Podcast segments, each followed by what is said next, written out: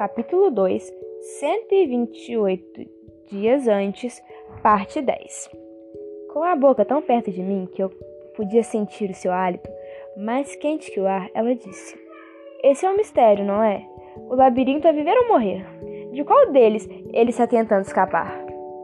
Esperei que a Asa continuasse, mas após algum tempo ficou evidente que ela queria uma resposta. Hum, não sei, disse eu finalmente. Você leu mesmo todos aqueles livros do seu quarto? Não, claro que não. Ela riu. Devo ter lido talvez um terço deles, mas vou ler todos. Eu os chamo de a biblioteca da minha vida.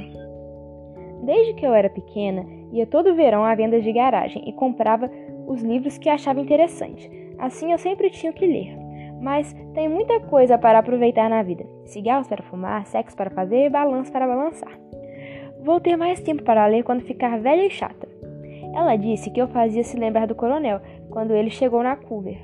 Eles entraram na mesma época, dois bolsistas, com, nas palavras dela, um interesse comum por bebidas e trote. A expressão bebidas e trote me deixou com medo de ter caído justamente no meio do que minha mãe chamava de pessoas erradas. Mas, para pessoas erradas, os dois pareciam bem inteligentes. Enquanto ela acendia outro cigarro na guimba anterior, contou que quando, que quando chegou ali, o coronel era inteligente, mas ainda não tinha vivido muita coisa. Eu resolvi esse problema rapidinho, ela sorriu.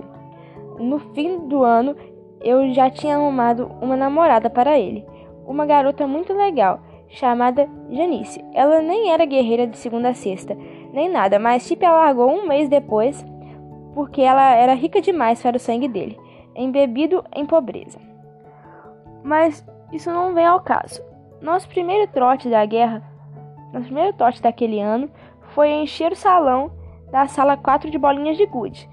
Nós fizemos progresso depois disso, é claro. Ela riu.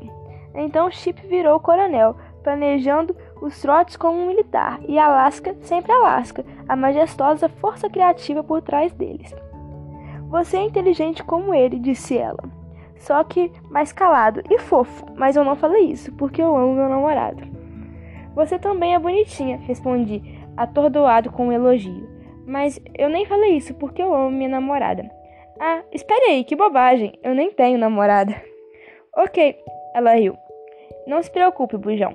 Se tem uma coisa que eu posso arrumar para você é uma namorada. Vamos fazer um acordo. Você descobre o que é labirinto e como sair dele, e eu vou dar um jeito de você transar. Fechado.